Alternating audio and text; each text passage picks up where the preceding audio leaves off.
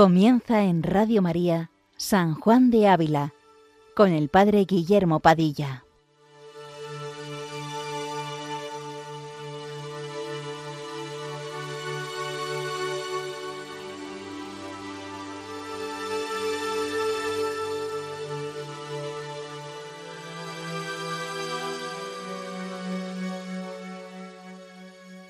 Buenos días, queridos amigos de Radio María. Continuamos esta mañana nuestro programa dedicado a San Juan de Ávila, doctor de la Iglesia Universal y patrón, como sabéis, de los sacerdotes diocesanos de España. Nos seguimos adentrando en este maravilloso escrito del santo, el Audifilia, este clásico de la espiritualidad que terminó de editar en sus últimos años de vida aquí en Montilla. Tomando el testigo del padre Fernando, estamos en la sección cuarta de las trece en que el mismo autor divide la obra.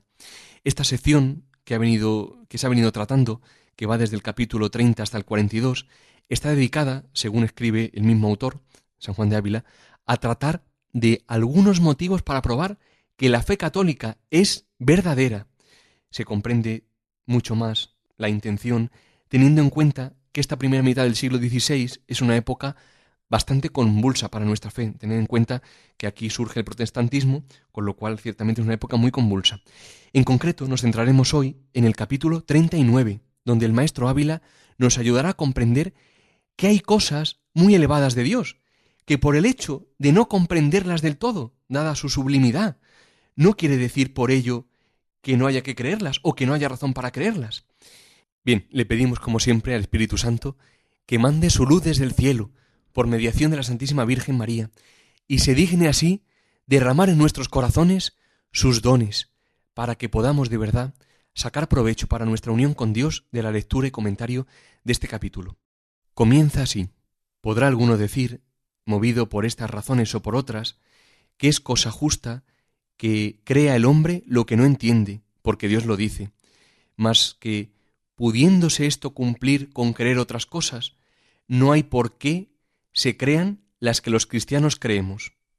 En primer lugar, hace alusión aquí San Juan de Ávila a las razones que dio los capítulos anteriores para creer. Así veíamos con el padre Fernando la racionalidad de la fe. Pues como dice San Pedro, debemos de estar aparejados para dar razón de nuestra fe delante de cualquier tribunal. Razón probada ¿por qué? Pues por lo que han visto y han oído lo que dijo y obró nuestro Señor, los testigos cualificados que han sido los apóstoles, que han comido y bebido con él, como dice San Juan, ¿no? En su primera carta. Dice, lo que existía desde el principio, lo que hemos oído, lo que hemos visto con nuestros propios ojos, lo que contemplamos y palparon nuestras manos acerca de la palabra de la vida, pues la vida se manifestó, y nosotros la hemos visto y damos testimonio y os anunciamos la vida eterna. Lo que hemos visto y oído os lo anunciamos. Qué hermoso, ¿eh?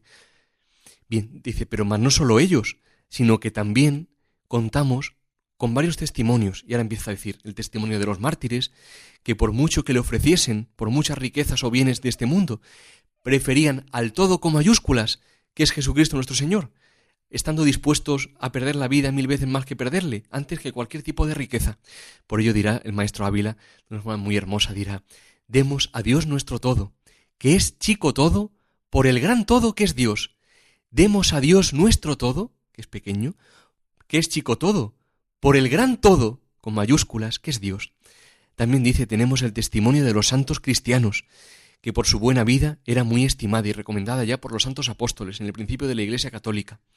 También señala el testimonio de la propia conciencia, es decir, del corazón de cada hombre, que experimenta cuán rápido crece la virtud cuando quiere hacer la voluntad de Dios.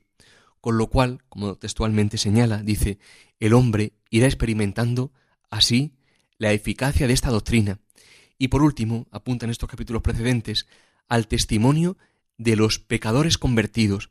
me permito citar lo que dice en, el capítulo 36, que ya dijo el padre Fernando, pero que es muy bonito. Dice, estos miserables cautivos, los pobres pecadores, dice, y tan flacos para liberarse de un tirano tan fuerte como es el pecado, dice, unas veces por oír un sermón, como es el caso de San Juan, de San Juan de, Dios al oír a San Juan de Ávila o de San Francisco de Borja, también en Granada, dice, otras por confesarse, como es el caso de la confesión que hizo Sancha Carrillo, que también se convirtió con San Juan de Ávila y a la que va dirigida este escrito. Dice, otras por la sola inspiración de Dios, y otros, por medios que en la Iglesia Católica hay, sintieron dentro de sí una poderosísima mano que cautivando a quien los tenía cautivos, que era al demonio, el pecado, sacó a ellos del cautiverio de la maldad en que estaban y les mudó el corazón, tan verdaderamente mudado que muchas veces, en menos tiempo que un mes y que una semana, se han visto más aborrecedores de la maldad que eran primero amadores de ella, diciendo de corazón, aborrecí la maldad, la he abominado y he amado tu ley. Y tan de verdad que están determinados, dice, a no cometer un pecado por vida ni por muerte, ni tierra ni cielo, ni por cosa criada. Como dice San Pablo, ¿quién hizo aquesta tan maravillosa y tan buena mudanza en tan breve tiempo? ¿Quién sacó agua de peña tan dura? ¿Quién resucitó a muerto tan miserable, dándole vida tan excelente? No otro, sino ciertamente la mano de Dios creído y amado, como en la Iglesia católica cristiana se cree y se ama, y por medios que la doctrina cristiana tiene y enseña. Estos, dice el santo, y otros muchos más, son razones justas para que creamos las verdades de nuestra fe, aunque no siempre las entendamos. Pero señala San Juan de Ávila una cosa muy importante. Dice que si estas razones, es decir, principalmente el, testimonio, que es hasta ahora el, el fundamental argumento que ha dado, ayuda a creer otras cosas, por ejemplo, uno confía en un médico y cree en él, hace un acto de fe en él, mucho más cuando todo el mundo dice que es una eminencia, se confía uno enteramente a él, le confía su salud, se entrega por entero a los remedios que él nos diga, sin ningún tipo de miedo, al contrario, muy confiado, sabiendo que es una eminencia. Dice, bien, pues si esto es un motivo para creer en otras cosas, ¿por qué, dice el santo, no servirá también para creer lo que creemos los cristianos? Pues tenemos, ciertamente, una muchedumbre de testigos que dan testimonio de la verdad. Continuamos leyendo el capítulo. Dice ahora el santo. Mas decidme, hombres ciegos, ¿qué tacha halláis en lo que los cristianos creemos? Y si no sabéis decir lo que sentís, yo os lo diré. Parécenos tan altas las cosas altas que de la alteza de Dios creemos, que por altas no las creéis. Y parécenos tan bajas las cosas bajas que de la humildad de Dios creemos, que por eso no las tenéis por dignas de Dios, ni las creéis. Es decir, viene aquí a decir el Maestro que siempre tenemos una excusa para no creer a Dios, tanto por las cosas altas de Dios, sus misterios insondables, por ejemplo, entre otros muchos, pues nos cuesta a veces creer en el dogma fundamental, como tanto le gustaba repetir al maestro Ávila. Sepan todos que nuestro Dios es amor, que es amor, es decir, que nos ama infinitamente a cada uno y de modo personal, como solo Dios ama, pues nos cuesta, nos cuesta creerlo, nos cuesta creer en su omnipotencia para estar pendiente de cada uno, de cada cabello de nuestra cabeza, como dice el mismo Señor en el Evangelio. Y por otro lado, también nos cuesta aceptar que todo un Dios se haya hecho verdadero hombre, es decir, que se haya humillado tantísimo por nuestro amor, que haya descendido, que se haya anonadado, pasando, como dice tan bellamente el himno de Filipenses, por uno de tantos hasta la muerte en cruz, y todo esto por nuestro amor. Bien, pues por un lado o por otro tendemos a no creer, a no creer del todo. Como decía un profesor mío de teología, dice, todos llevamos un pequeño hereje dentro, que le cuesta creer la verdad. Creemos en Dios, sí, pero que este Dios esté tan cerca de nosotros, que nos ame tanto, creemos que es hecho hombre, sí, pero hombre verdadero, hombre de verdad, Dios y hombre verdadero, o en la Eucaristía, Creemos que Dios está ahí, pero quizá a veces, sin darnos cuenta de modo inconsciente, pensamos que sea una especie como de presencia, de cierta presencia, pero que sea eso el verdadero cuerpo de Cristo, es decir, el mismo que nació en Belén, el mismo que murió en la cruz, eh, el mismo que está ahora resucitado a la derecha del Padre, que sea ese el mismo que está ahí en la Eucaristía, que esté ahí todo Cristo entero, con su cuerpo, sangre, alma y divinidad. Bien, pues a veces nos cuesta creerlo, nos cuesta. Llevamos, como dice este profesor, a veces un pequeño hereje dentro.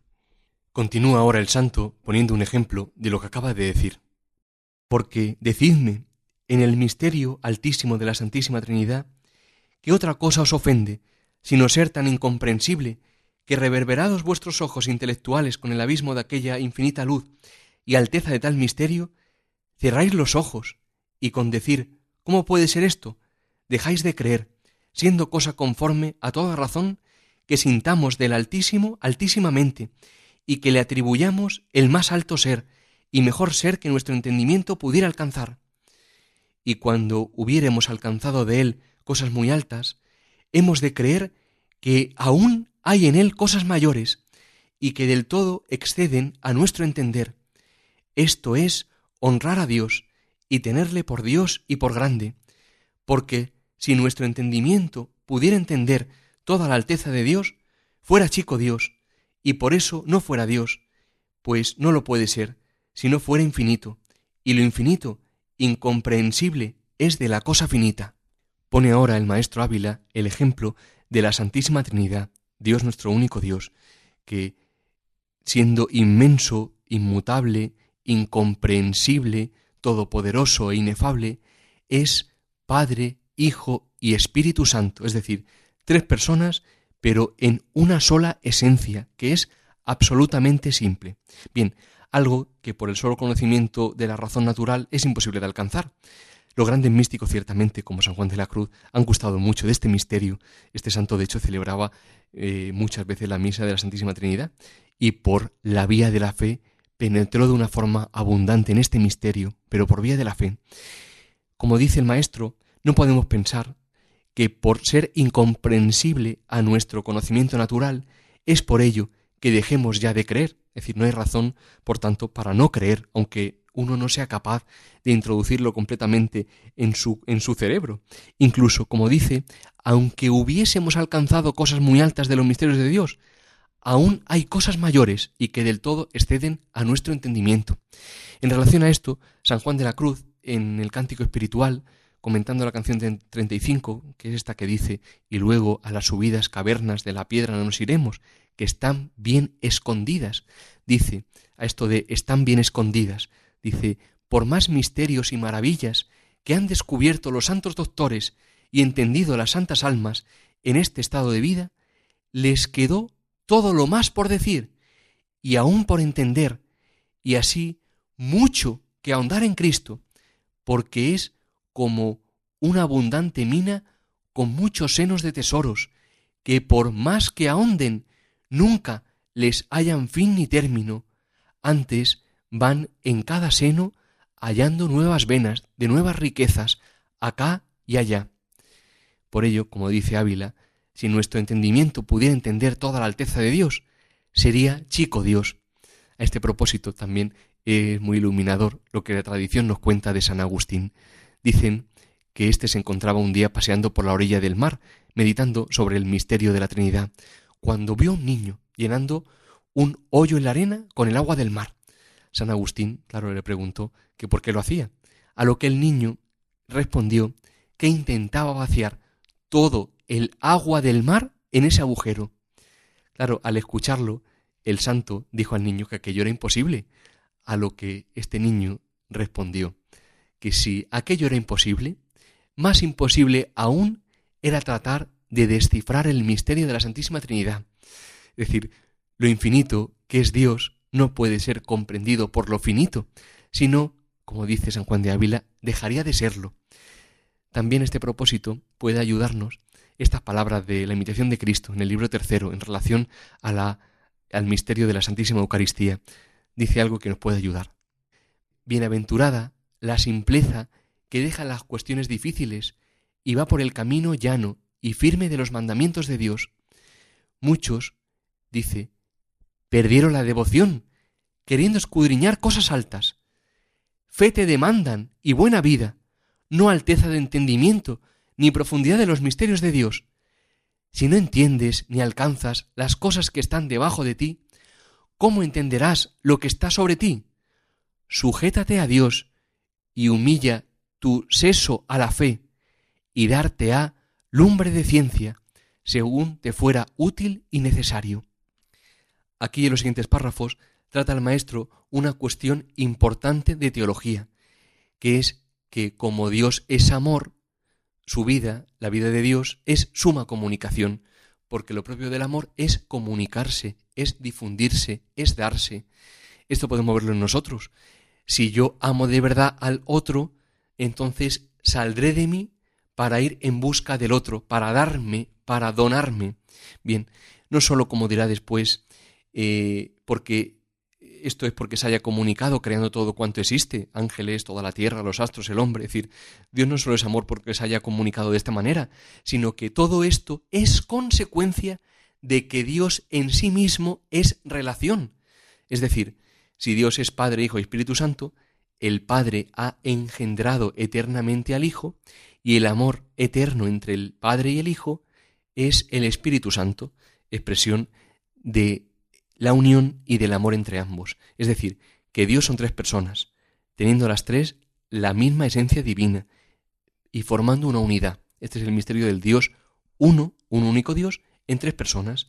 Por tanto, sí que esto quizá es un poco así eh, complejo a nivel conceptual, son conceptos que quizá no estamos acostumbrados a escucharlos y por tanto por ello no se nos hace más difícil, pero como tampoco tenemos mucho tiempo, simplemente, bueno, para apuntarlo.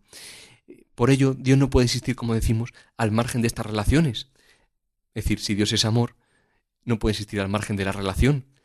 Y por eso no es un Dios solitario, es un único Dios, como decimos, tripersonal, en tres personas.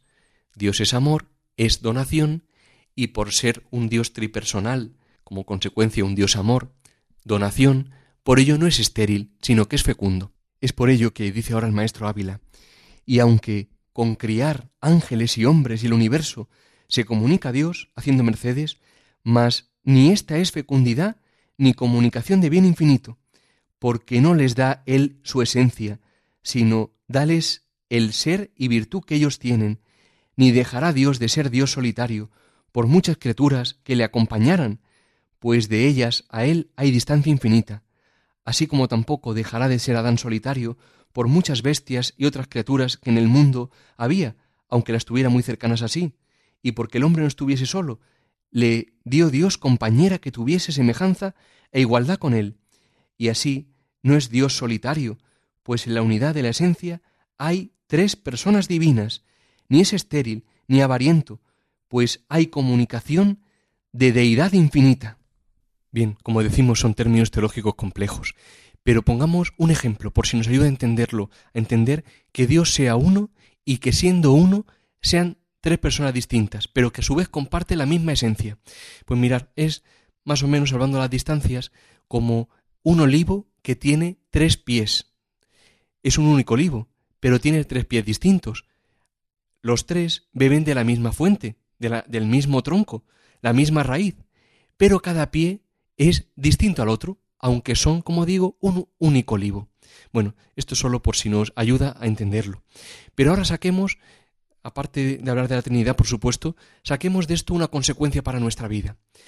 Jesús en el Evangelio de San Juan dice, Si alguno me ama, mi Padre lo amará, y vendremos a él, y haremos morada en él.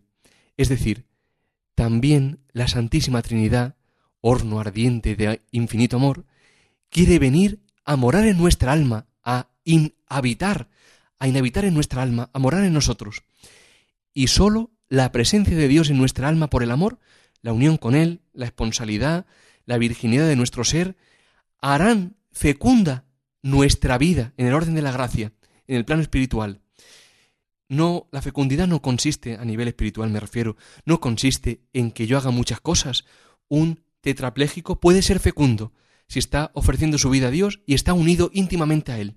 Por tanto, se hace necesaria esta unión íntima con Dios, con el amor, para que sea Él quien sea fecundo en nosotros, porque lo propio del amor es comunicarse por irradiación en este caso a través de nuestra vida. Por ello, hermanos, no pongamos la confianza en nuestras pobres obras solas. Dejados llevar a veces del activismo, pensamos que con muchas cosas que hagamos vamos a convertir al mundo. Ciertamente, por supuesto, no consiste en, en, un quietismo, en no hacer nada. No, no, no, claro que no. No consiste en no hacer nada. Hay que hacer cosas, por supuesto que sí. Pero la fuerza no puede estar en el hacer. La fuerza está en el ser. La fuerza está en mi unión con Dios. Es como dice el Salmo 12, que dice, estirpe el Señor los labios embusteros y la lengua fanfarrona de los que dicen, la lengua es nuestra fuerza. Nuestros labios nos defienden.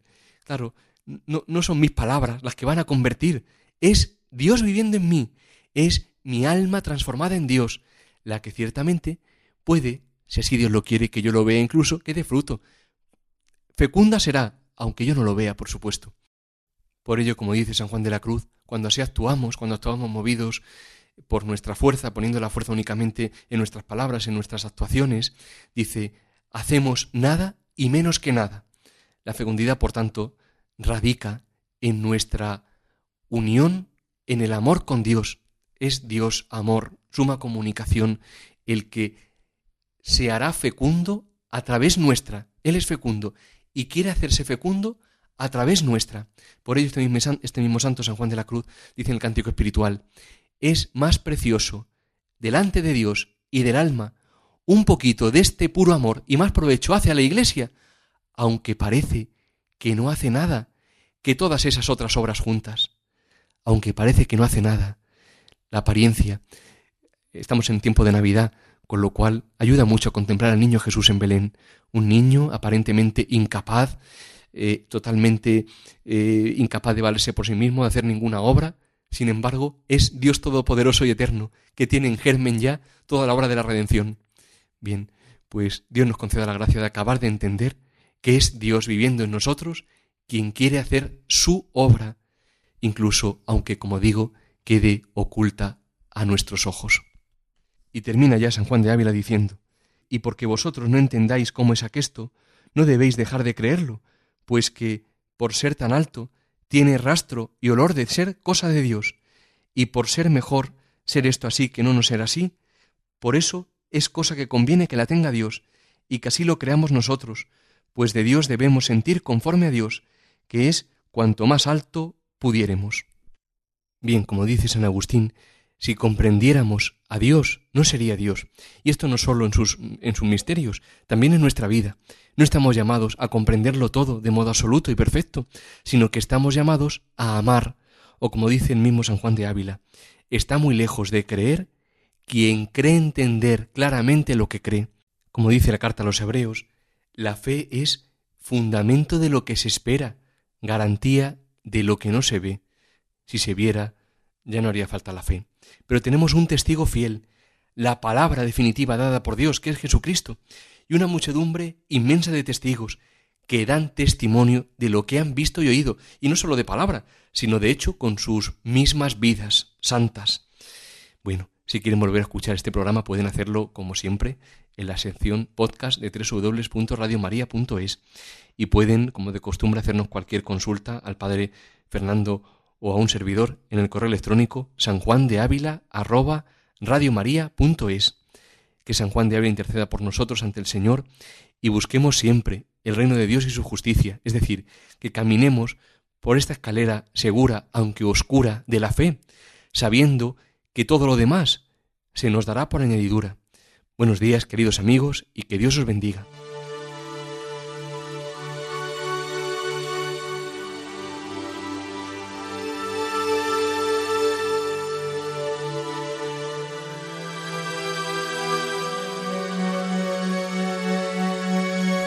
Les hemos ofrecido en Radio María San Juan de Ávila, dirigido por el Padre Guillermo Padilla.